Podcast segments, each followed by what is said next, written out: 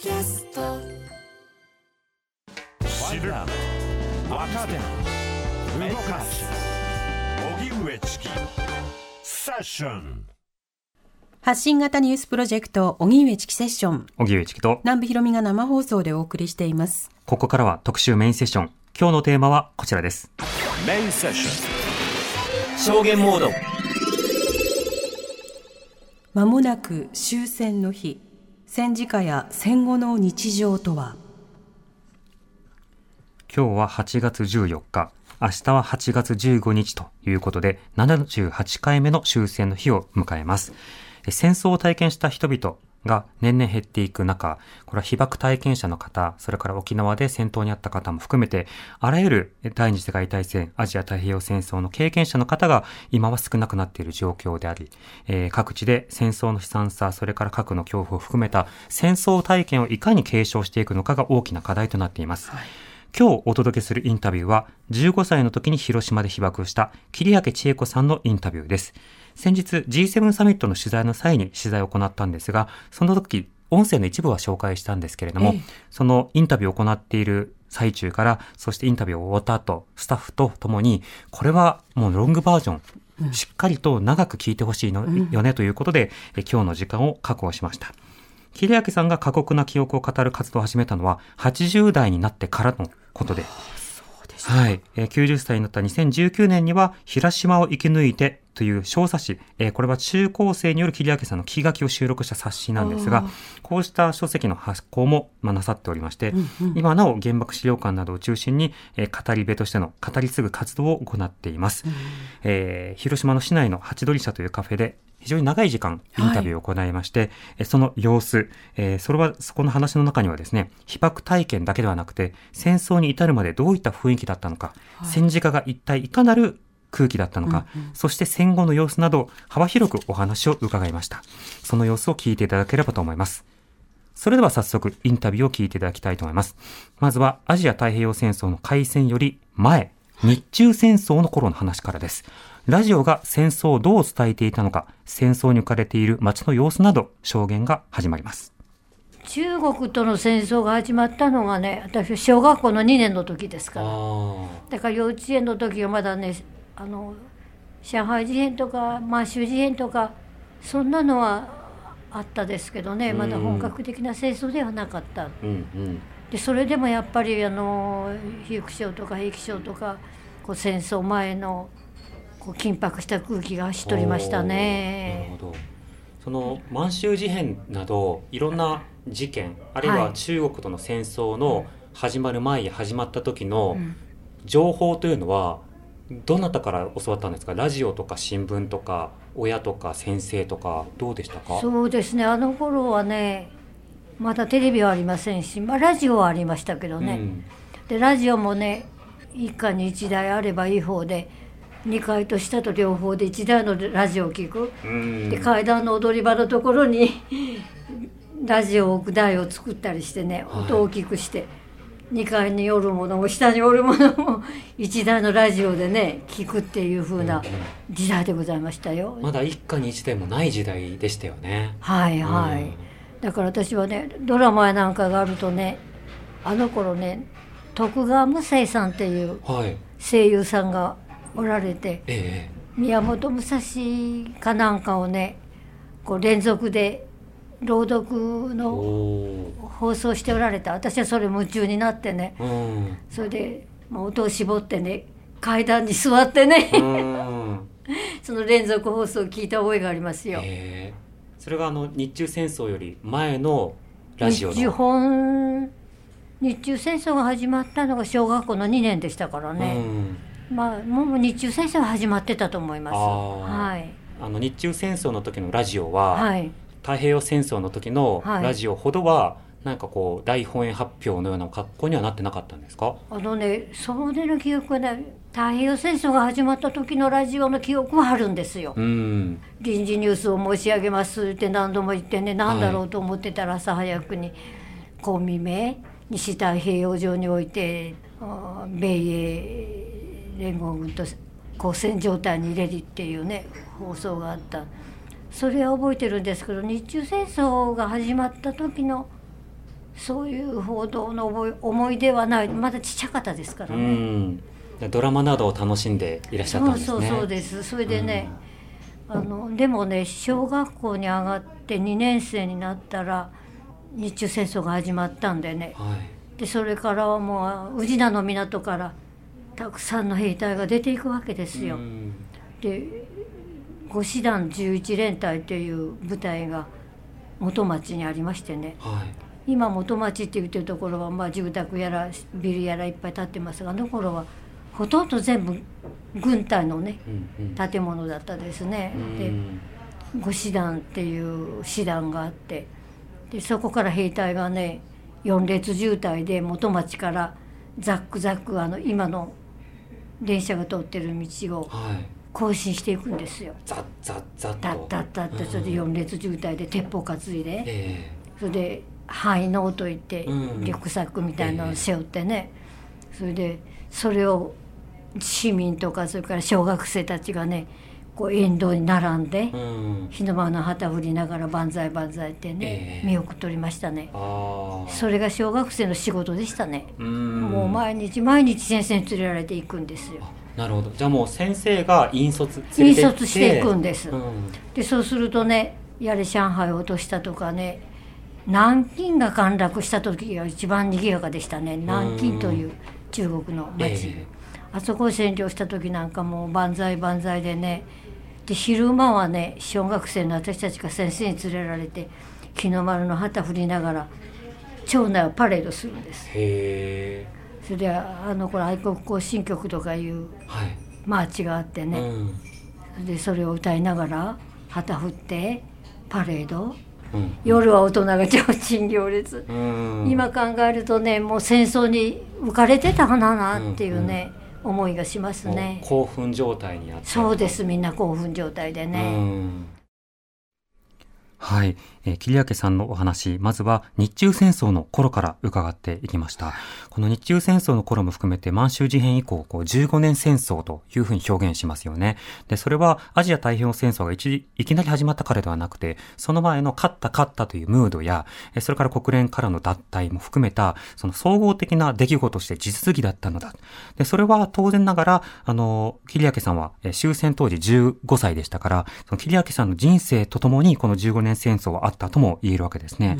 で、そうした中、その、えー開戦前の段階で非常に街が戦争に浮かれていた、そうした様子というのを覚えているというお話を伺いました。では、アジア太平洋戦争が開戦してから、えー当時の軍歌にも変化があったという話を伺います。太平洋戦争、アジア太平洋戦争がはい始まってから、あの雰囲気も大きく変わると思うんですけれども、はいその中国との戦争が終わって、で連合国軍との戦争が始まるまでの間というのは、例えばどんな雰囲気であとはどんな体験とかどんな生活をされてたんですか、中国と戦争は終わってないんですよ、うんうん。延々と続く。はい。であの頃15年戦争国際連合の前身の国際連盟というのがありましたね、あの日本も入ってたんだけどね国際連盟が日本に中国との戦争をやめろやめろっていうわけですよ、うん。でもやめる気はない。でとうとうその国際連盟も脱退するんですね日本が、だからもう世界の孤児になっちゃおう。うそれでもまだその日本は新国だから最後には現行の駅の時のみたいにうん。神風が吹いて日本が勝つんだなんてね教えられて。私たちはそれを信じておりましたね。う、ん。正しい道を行ってるのだというふうに、うん、聖戦って言ってました。聖の戦い、聖なる聖なる戦い、東洋平和のためならなんで命が惜しかろうなんて歌があってね、うん。兵隊さんたちはその歌を歌いながら出てきましたよ。ああ、流行していた歌の変化というのはありますか？歌はねあの頃はねまだ満州事変から中国のとの戦争が本格的になるまでの間はねあの軍歌でもね「戦友」とかいう歌があって、はい。日清日露の頃から歌われとったんじゃないかと思いますがね、うんここはお国を何百里離れて遠き満州の赤い夕日に照らされて友は野杖の石の下私は覚えとるんですよ。うん。それでねあの友達を戦友をねい切々としていた、うんまあ悲しそうなね文化でございましたけどね、うん。長い長いあの難波までもあるような歌でね、え隣におったとあの戦友がねにわかに旗と倒れしを、我は思わず駆け寄りて軍律厳しき中なれどこれが見捨てておかれようか。でしっかりせよと抱き起こし仮包帯も玉の中折から起こる突貫にと突貫っていうと突撃命令。はい。で友はようよう顔を上げてお国のためだ構わずに遅れてくれなと目に涙で後に心は残れども残しちゃならぬこの体うん。それじゃあよくよと別れたが戦い進んで日が暮れて探しに戻る心ではどうぞ生きていてくれよ物なと家と願うたに虚しく冷えて魂は国へ帰ったそのポケットうにん。あの頃はまだ腕時計はなくて懐中時計だったんですね。えでその時計ばかりがこちこちと動いているのも情けないやなんていうような歌がねうん流行ったんですよ。だけどね太平洋戦争になってからはねまあ本当にね身も蓋もない出てこいミニッツマッカーサえうん。ー地獄の底へ逆落としなんて。文化でしたよ。より攻撃的なというか。そうですね、だからマッカーサーもミニッツもアメリカのね将軍ですけどね、それ地獄の底まで逆落としなんてまあ身も蓋もない。もうむき出しの悪意しかないようなね、歌に変わっていきましたね。亡くなった戦友を悼むような。切々と痛むような歌はもうめめしい、う。うんん、なるほど。そうなんでだからもう「戦友」なんて歌はもうまるで歌っちゃいけないみたいな感じでしたね。はい。その流行の軍歌からも時代の空気の変化というものを感じることができるんだというようなことを桐明さんは教えてくださいました。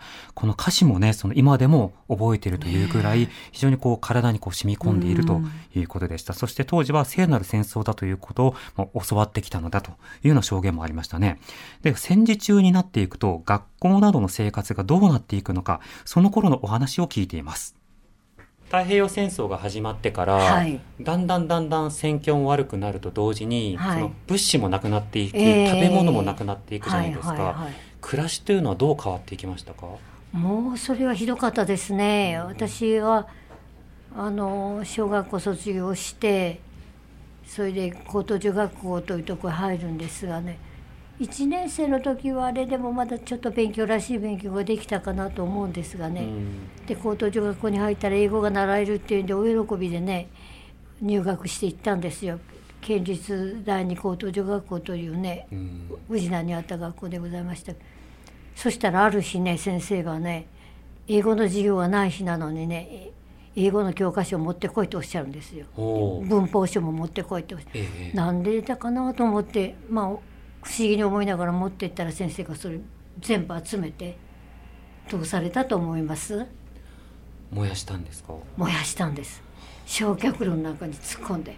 生徒たちの目の前で。目の前で。もう涙が出ましたよ、うん。でそしてね英語の先生でね岡野先生っていうねとてもこう紳士の先生がいらっしゃって、はい。アメリカの移民の2世で先生で。とっても綺麗なね、うんうん。あのネイティブの発音なさる英語の先生でね、ええ。おしゃれでねそれが。うん。もう皆皆さんこの国民服みたいなヨレヨレの服を着た先生ばっかりだったんだけどその先生だけはねいつももう靴はピカピカうん。磨き上げてね、ええ。それでもうズボンもピシッとねあの折りのついたズボン履いてらしておしゃれな先生でしたけどねその先生がねもう失業しちゃうわけですよ。英語がなくなったから。授業がなくなりますもんね、うん。で何の先生にさせられちゃったと思います？えー変わるんですか、うん、そのクビにするわけにはいかないからね、はい。農業の先生になっちゃう農業ですか？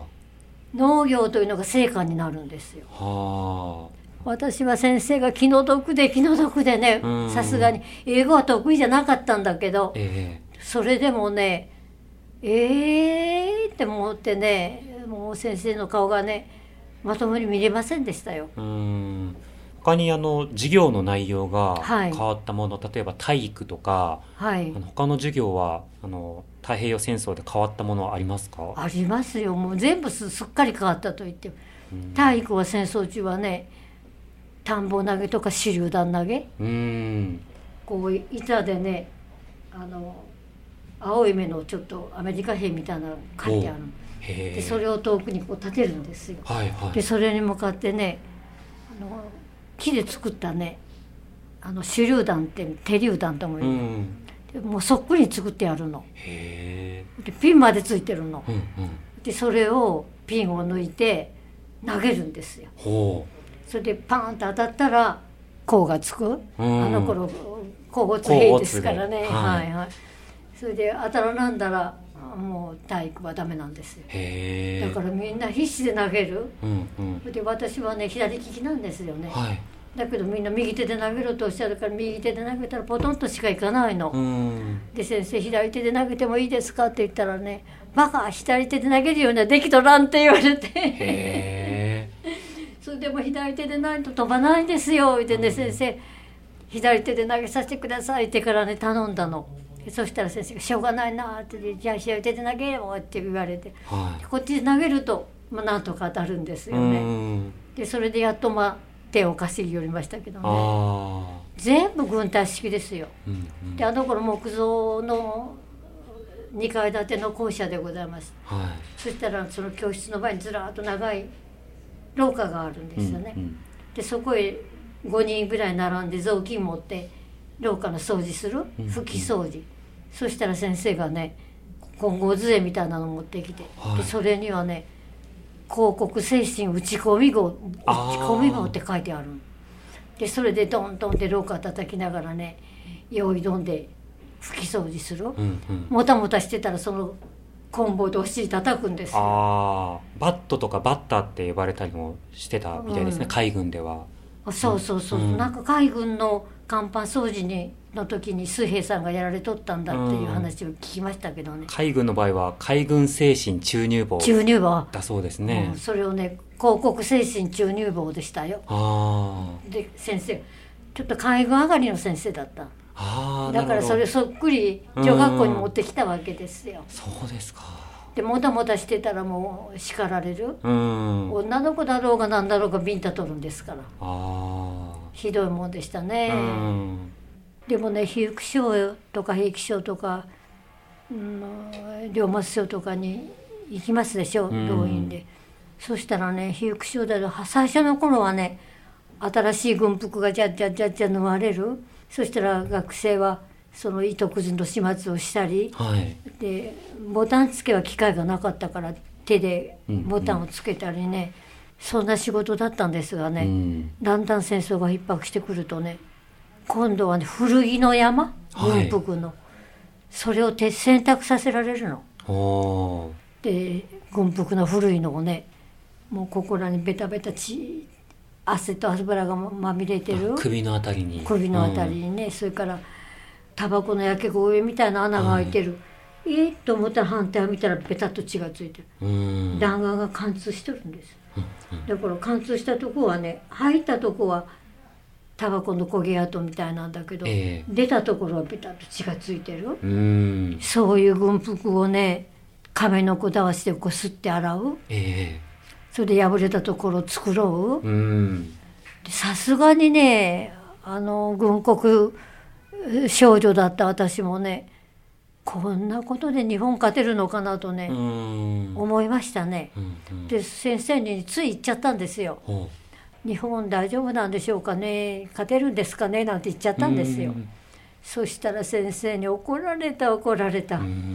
もう火が出るほど怒られてね「お前何言ってるか」ってね。で言葉にはね言霊って言って魂がある。だからね負けるとかね勝てるんだろうかなんて言っちゃいかん言霊が働いてそれが本当になったらどうするんだって言われた。あわわですよ、うん。うん、それでああやっぱり思ったことをすぐ言っちゃいけないんだなと思って。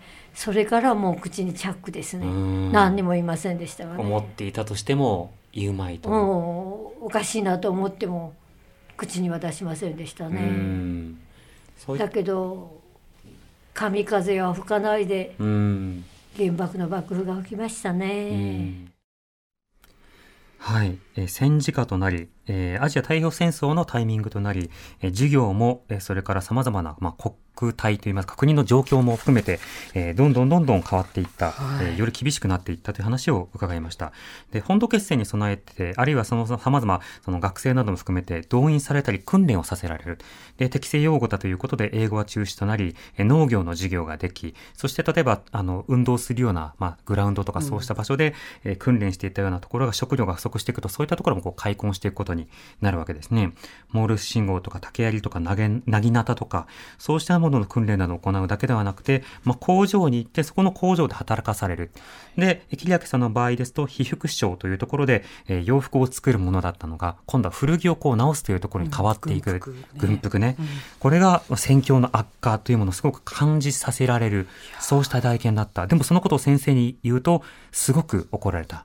火が出るほど、火がつくほど怒られたという話をされていました。この、えー、戦時下での、えー、学生の動員について、えー、さらに証言をいただきました。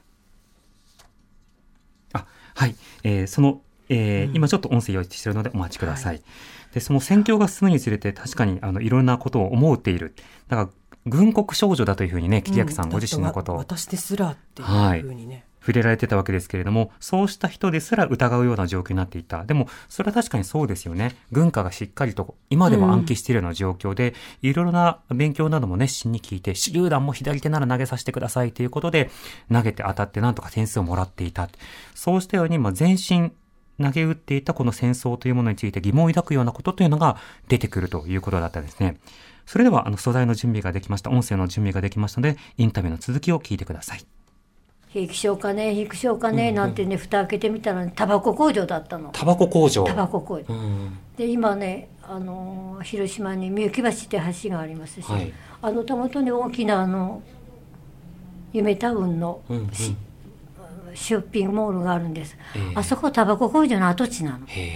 あそこにずっとね、あの、専売局といってね、タバコも専売でしたからね、タバコ工場があって、そこへ行けってなって。そしたらみんながブーかブーツかね戦争の役に立たんじゃないっていうわけですよタバコはね。で文句言って先生に訴えた子もいましたけどね。でそしたら先生が「タバコだって大事な軍需品だ」ってね戦場行った兵隊がくたびれ果ててねもう二度と立ち上がれないっていう時にタバコ一服吸ったら元気が出てまた戦えるんだから心を込めて作れっておっしゃったの。でまあそうかってまたみんな思い直してタバコの粉まみれでね働いておりましたよ。えー、でも戦後になってねそれは校長先生の親心で、はい、校長先生がみんな集まってどこの学校生徒何人どこの工場へ送るっていう事前の会議みたいなものがあったらしい、うん、でその時ねもう先生たちもみんな軍国主義にそうどっぷり使ってらっしゃるからね。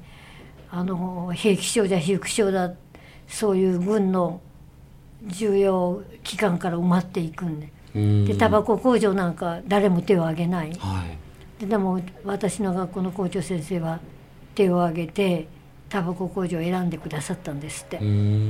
でそれも子供の命のことを思ってくださったんで戦争終わって知りましたねそのこと、うんうん、でタバコ工場だったらもし爆撃を受けた時に狙われることはないだろう、はい、ターゲットにならないターゲットにならないだろうっていう思いが先生におありになった。校長先生もね、まあ、心の中では戦争反対でいらしたんかなと思う。はいあの、様々な作業にね、動員されるというものがもう通年動員あの、ずっと動員するような状況になって、うん、その対象だったのが、桐明さんにとっては、タバコ工場になったと。で、生徒たちの間ではもっと役に立つところで働きたいっていうようなことを述べている方もいたんだけども、後々知ったのだが、こうしたそのタバコ工場で働くというのは、その通ってた学校の校長先生の、まあ、意図でそうなって、うん、なぜならばその方が安全だから生徒を守れるからというようなことで行われたんだということも後ほど知るということになったわけですね。これがどこの工場でどういったことをしてたのかというのが、例えば空襲の時にどんな被害に遭うのかにもつながりますし、結果として原爆投下の時にどの工場、つまり爆心地からどれぐらいの距離のところにいたのかというようなことも左右することになったわけですね。それでは、えー、桐明さんに原爆投下その日のことについて伺いました。で上級生はねよ私4年生でタバコ工場これは助かりました一人機械の下敷きになって死んだのとまあ怪我はみんなねガラスの怪我を受けたんですが、まあ命は助かったで3年生これはね宇品の港のあの頃船舶部隊という部隊があってでそこへ動員で行ってたからこれは全員助かった。うん。だけど1年生と2年生がもう哀れなことになったんですよね。でかわいそうでございましたね。全身やけどで帰ってくる、そしたらあの学校まで帰ってきても薬もなければお医者さんもない学校もめちゃめちゃに壊れてる。廊下に並べて寝かせる。うん。でやけどみたいだからってまあやけどって言ってももう普通のやけどと違うんですよね。うん。全身やけどでそれがちょっとの刺激でペロッとむけてここに爪があるから皮膚がぶら下がる？うん。黒い紐のようなものをぶら下げてそれにあのゴミとかほこりとか泥とかすすとかがねまつわりついて真っ黒けなんですよ。う。ん。で足にも長い長いねあの昆布かわかめみたいなのを引きずってる。でモンペというのを履いてたんですけど、ええ。それも焼けてここから下の皮膚がペロッとむけて、それをずるずる引きずりながらね何人か帰ってきましたよ。うん。だからね最初の一人をね先生が有田先生というね女のかなりお年を召した先生でしたがねその先生が手でちぎってねうん。捨てられたの、で足に引きずってるのを捨てられ皮膚だったものを。た、うんうん。皮膚をね、うん。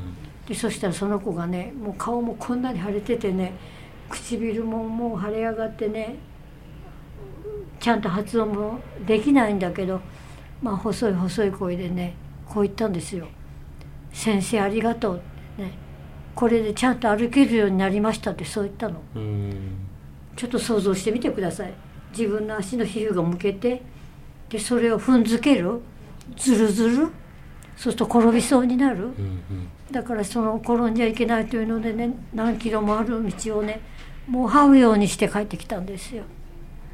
でも帰ってきても薬もなければお医者さんもいない。うん。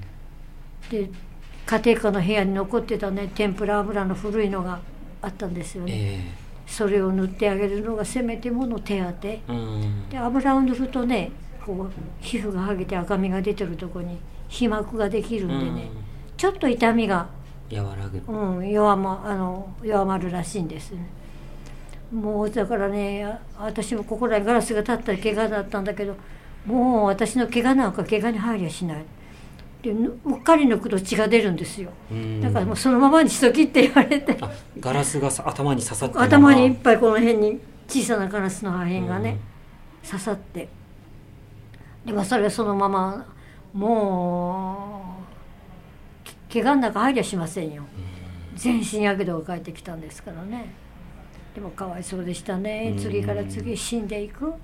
熱いよ痛いよって言いながらね。でもねけなげなんですよ。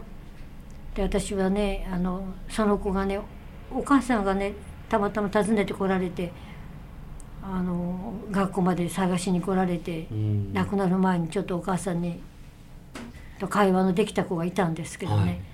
その子がね何と言ったと思われます、お母ちゃん私が死んでも泣いちゃダメよってそう言うんですよ。うん。で私もねちっちゃいけどねでもねもうお国のために死ぬんだからね。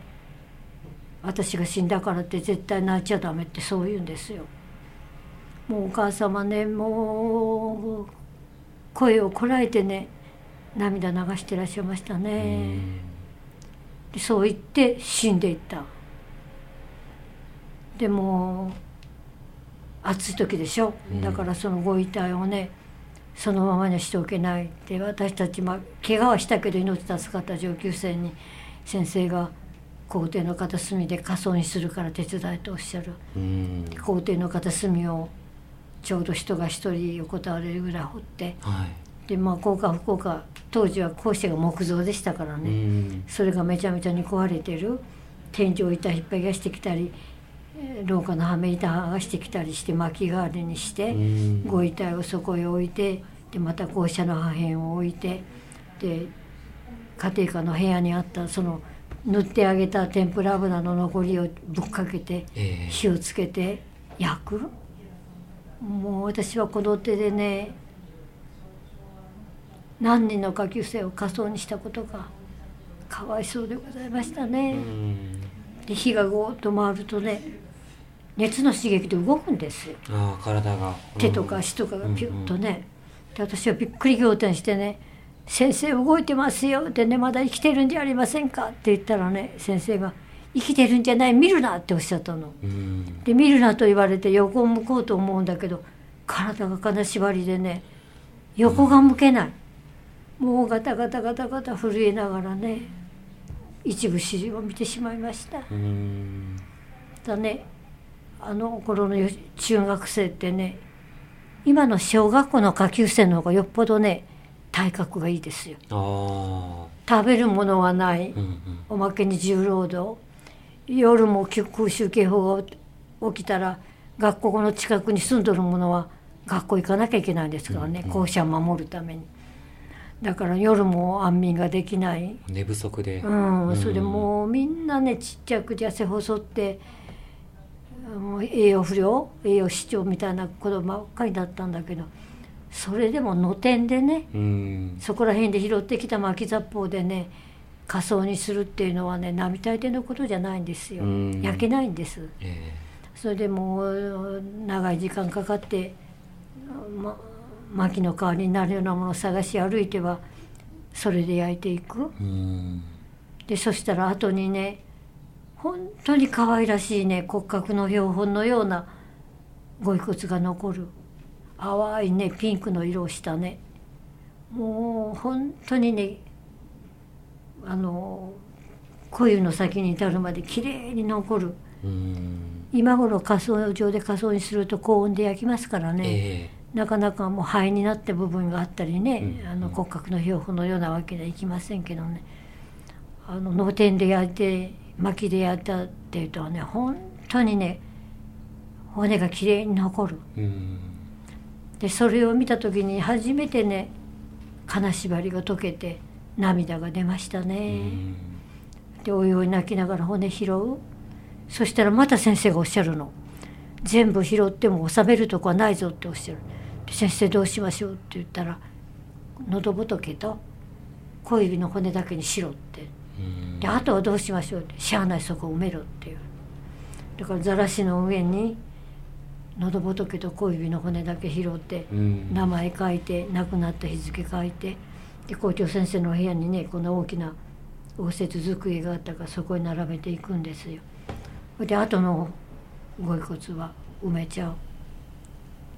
でその跡地に今広島県立大学が建っております。県立広島大学はね。で私の母校でもあるんですが今行ってみてもねもうすっかり様子が変わってるからうね、ん。どこら辺で焼いたんだかどこへ埋めちゃったんだかね分かりませんうね、ん。でもあのキャンバスの中に確かに白骨が埋まったままになってる。でそこへまあ校舎が建ったりグラウンドができたりしてるんですけどでも私の学校ばっかりじゃない広島中そうでしたからね、あっちこっちでね山のようにね遺体を積んでは火かけて焼く。遺体を積んでは油かけて焼く。そこへ穴掘って埋める。だからね私は今の広島の町はね被爆者のね白骨の上に発展した町だと思ってますよ。桐明千恵子さんに原爆投下当日、そしてそれからどういうふうにしていたのかということをお話を伺いました。下級生や同級生などを焼いた、一言でそう言ったとしても、そこには交流があって、顔を知っていて仲良くしていた、そうした身内たちのことを焼かなくてはいけなかった、そうした体験がいかなるものだったのかということが少しでも伝わるかと思います。続いて桐明さんには戦後の様子についても伺いました。あのね暗黒の10年なんて言われてるんですけどね、うん。正確には7年ぐらいですけどね。広島はねどこへも助けを呼ぶことができなかったの。うん。すぐにアメリカ軍が乗り込んできてプレスコードが引かれて広島の惨状を一切よそい知らせてはならないって言われる。はい。だからどこへも助けを求めることができない。生き残ったものは本当に腐くっていきましたよ。うん。それで県外にいる親戚とかね知人に助けを求めようと思って手紙書くじゃないですか、はい。全部開封されて検閲ですよ。で広島のこの無残な様子が書かれておったらね不可っていう版が押されて戻ってくるの。だからね本当にねなずなとか嫁菜とかねよもぎとか名がつく草は毒じゃない食べられるってね学校の生物の先生がおっしゃってはい。それで道端にまだ焼け残って生えてるね名がつく草をね蒸してはおじょ雑炊に入れて食べましたよ。それで命をねつないだ。でもね戦争中はまだね食料上厳しい厳しいと言いながらも配給制度があってえ。少しはね手に入ってたお米だったんですけど戦後の方が大変でしたね。県庁も市役所も壊滅警察も壊滅。で広島の治安をねあの守ったのはヤクザなんですよ。ヤクザがね焼き道を取り仕切ったりね。えそれでまあちょっとひどいことするようなのがいたら懲らしめてくれたりしてね。ヤクザのおかげで治安がね守られた。うんうん。うんそのヤクザも大きな組が2つあってそこのまた構想がある。それでねあのいまだにねあの頃の広島を知ってらっしゃる方ははい。まだ広島ではヤクザの鉄砲玉が飛び交ってるみたいに思っていらっしゃる方がね東北へ行った時にねその話を聞いてね、うん。まさか今はそんなことありませんよって笑ったんですよね。イメージがもうついてる。イメージが定着してるんですよ、うんうんで「仁義なき戦いだの」いう映画ができたりしてね、えでそれがまたあの全国でヒットしたりえはい。ね。しましたからね。うん。だからもうヤクザの国だと思われてしまったんですけどうねん。でもヤクザが当分の間ね治安を守ってくれたのは確かです。よええ。見回りとかされたりしてたんですか？ヤクザは。や闇市を取り仕切っとったですうねん。でそれでねたくさんたくさんねあの原爆孤児と呼んでたんですが親なし子が出るんで小学生が田舎の方へ疎開させられてる学童疎開3年生以上ですけどね。でそれが帰ってくる戦後争が終わったらねうちの妹もそうでしたがねトラックに乗せられて帰ってくる。でも帰ってきても家が焼けてる親が死んでる行くとこがない。でそれを見るに見かねてね山下義信というお寺のお坊さんが戦災孤児育成所というのをね、うん。山の上に本立てられて引き取って育てたりしてくださったんだけどうね、ん。女の子はねおとなしく言うことを聞いてそこいいるんだけど男の子は逃げるんですよ。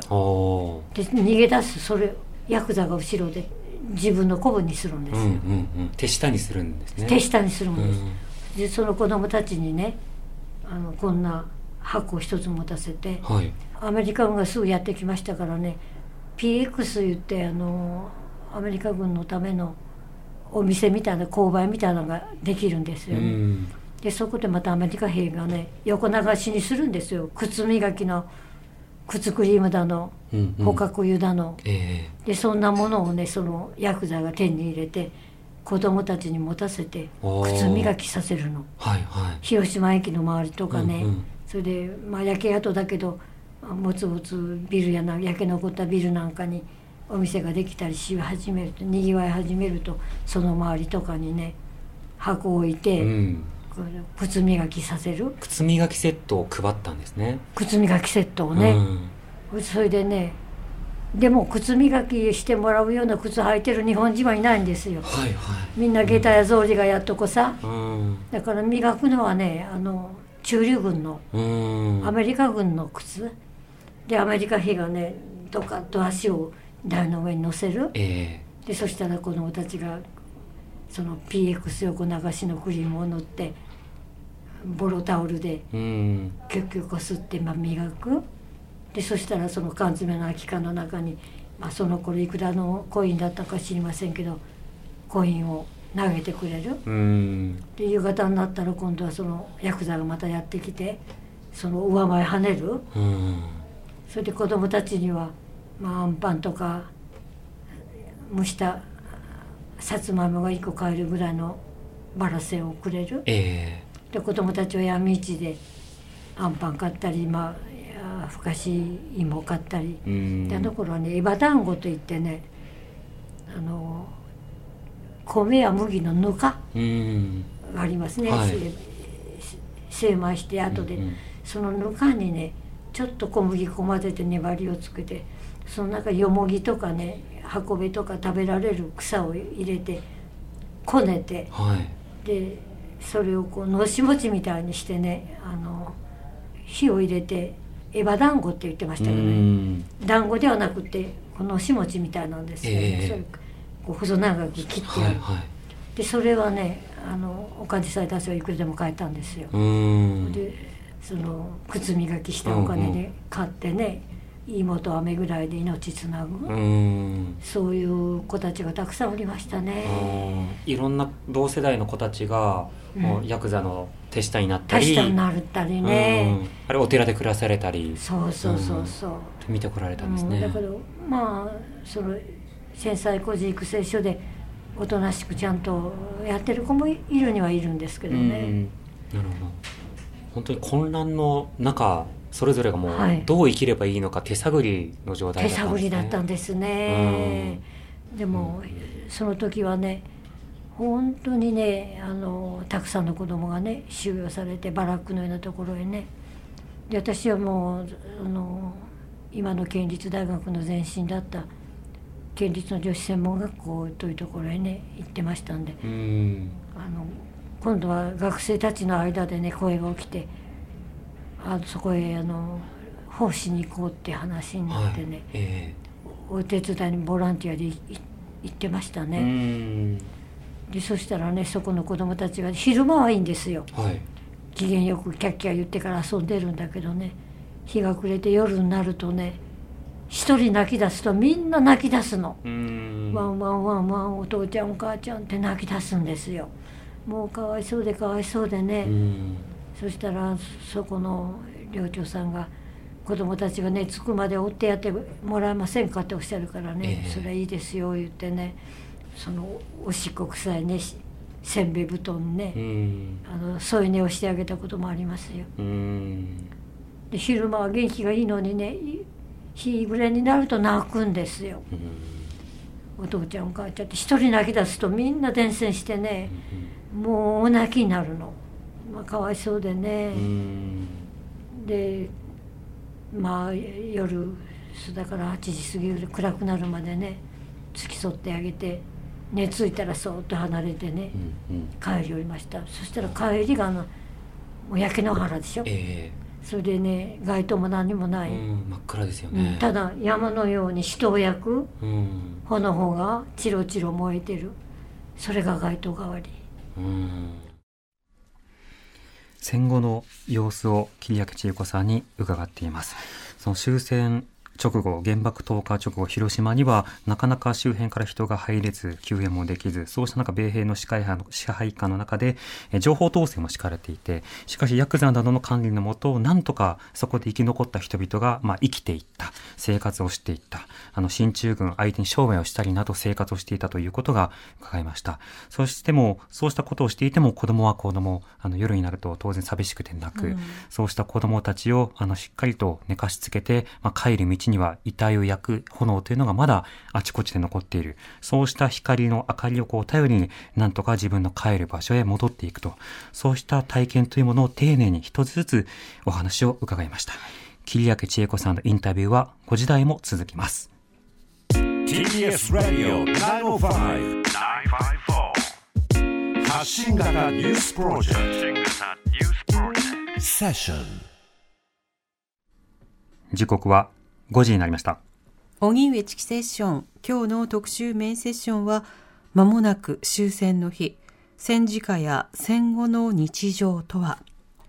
15歳の時に広島で被爆し現在は原爆資料館などでご自身の体験を語り継ぐ桐明千恵子さんのインタビューをお届けしています。はい。日中戦争の頃の記憶から丁寧に桐明さんは語ってくださるんですが、はい戦争については例えば場面で語られることはよくありますね。あの本土決戦の沖縄での戦闘、あるいは原爆投下、はいあるいは東京大空襲など、あそして終戦の日をどのように迎えたのか、そうした個別の日というのはとても重要なんですが、そこに至るまでどんな経験があったのか、どんな関係にあった人とどんな目にあったのかというようなことをじっくりお話を聞くというのはとても大事だなと思います。また、あの、桐明さんの話を聞きながら感じていたのは、裸足の弦を子供の頃に読んでおいてよかったなということですね。うんその後も、あの、いろんな戦争資料とか被爆体験の話を聞くことは多くて、はいえーいろんな情報が自分の中でこう蓄積していくということもあるんですが、しかしながら、裸足の弦という作品は、その、具体的なその戦闘、あの、原爆の投下、えーあるいはそうしたところに動員される、まあ、家族の様子、そうしたものの戦前の空気や戦中の空気というものをしっかり描いた上で、えー戦後というものをこう描いていくわけですね。はいこうした地続きの感覚で戦争を考えるということは、とても重要な機会だと思います。で一方で、裸足の弦というのは主人公が男の子ですね。当然ながらその女性のキャラクターも何人か出てきて、えーそのキャラクターごとの様々な恥ずかしさとか、あるいは関わり方とか、火傷を負ったことによって恋愛に対して臆病になるとか、信じられないとか、いろんなことも描かれてはいるわけですが、他方で様々な語り部がいろんな語りを継いでいくということもとても重要だなということを桐明さんの話を聞きながら感じました。戦後の物資の話を桐明さんに伺った部分をお聞きください。GHQ 進駐軍のうん。言論統制とかもあり、はいはい。助けもなく、うんそして学生になってもいろんな方のボランティアをして、うん。ということの生活を続けてらっしゃったんですそうなんですよ、うんでね食べるものもない。でねララ物資といってね、はい。あの外国からね古着の衣服をねきれいに洗濯はしてあるんですけど山のように送ってきたりしてそれが配られる。うん。でそしたらねまあブラジャーがあったら2人分入るぐらいの大きな。ほサイズがね日本人に合わないんですう。よ、うんでワンピースって言ってもなまあ2人分入れるようなね。だからそれをみんなもらって切って子供服2着も3着も取ったりね、うん。そんなことをお母さんたちしてましたね。あそれでねお米の代わりにね食べるものも配給にあるんですけどね。それがねトウモロコシのねあの半分こう潰れたような、うん。後から聞いたらね牛や馬の餌ですって。でそれをね山のようにねあの配られてくるんですよトウモロコシ、でそれを水入れて火にかけてでおかゆのようにして食べる、うんかくして。うん。それらもまだでもいい方でねご飯の代わりにねチューインガムが山のようにほあの送られてくるう。うん。でお米の代わりにねチューインガムが配られるんですよへそれででもくちゃくちゃくちゃくちゃチューインガム噛んで。噛んでも噛んでも腹はお腹はいっぱいになりませんよね、えだけどチューインガムまあチョコレートならまだいい方ですチョコレートはなかったですね。チョコレートはねジープに乗ってる兵隊たちがねし市内をね、まあ、パトロールして回るんですよ。えでそしたら子供たちがねどこで覚えたんか知りませんがね「ギブミチョコレート」って叫びながらねそのジープの後をかけるの。でそしたら兵隊たちがね面白がってねキスチョコみたいなものを投げるの。あでそれをキャーキャー言ってまた拾う。まあ嫌でしたねうん。それを見るのがね。あ。恋に餌をやるみたいな感 そう覚。なんです。餌見でねばらくの。うん。キスチョコやらチューインガムをね、えでそれを子供らがまたね「あのギブミチョコレート」ってで叫んでねそそしたら面白がって米兵うん。がそれをまく。のでそれを拾うもう情けなかったですね。やめなさいとも言われんしね。そう、生きていくため。生きてくですもんね。ダメですからねでもねその子たちが今どうしてるかなと思いますけどたくましいっちゃたくましいですよね。うん。この親を死んで家は焼けて帰るとこなくても靴磨きやったりヤクザの手下になったりしてね生きてきましたからね、これあのお話しづらかったらあの、お話さらなくていいんですけど、はい。今下着の話あったじゃないですか。はい。あの戦中や戦後はその下着とかその女性がその生理になったりとか、はいええああの赤ちゃんを産むとか、うん。そういった時はどうされてたんですか？それはね大変でしたよ、うん。あのねあの頃はねそれこそまだパッドもないし、うん。戦争中も戦前もそうだったんですがね、えあの生理の生理の時はねあの男の方にちょっとあれなんだけどあのエッジふんどしってご存知？えふんどし。ふんどしってあのうんこう紐がついて、はいエッジふんどしですね。エッジふんどし、うんあれエッジふんどしは幅がねあの36センチの一幅なんですよ、はい、でだけどそれを2つに折って半幅にして、うん。でそれで紐つけてはい。でそのエッジふんどしみたいなものを作るわけです。よ、うんうん、でそそれを、うん使うんです。それでパッドあの今はねあのそれ専用のパッドいくらでも売ってますけど、その子何もないからあの落とし紙言ってトイレで使う。ええまだポットン便所の頃はロール紙でもないし、うん。あのこ四角い。うちもうあのチリチリ紙って呼んでましたけど、千枚で一締めってね売ってましたよね。えでそれを買ってきて丸めてそれでそれだけで済ませてる人もあったけど、えうん。まあ、薬局へ行ってあの手に入れば脱脂綿を買ってきて、うんうんでその脱脂綿を薄く伸ばしてでそのちり紙を丸めた上に巻いて手作りのタンポンを作るんですよ。うん中に、はい。うん、でそれを当ててその定時体っていうそのエッジふんどしみたいなのをうん。して、あのそれが生児の時の手当てでしたね。手作業で皆さん自分で自分で作るんです。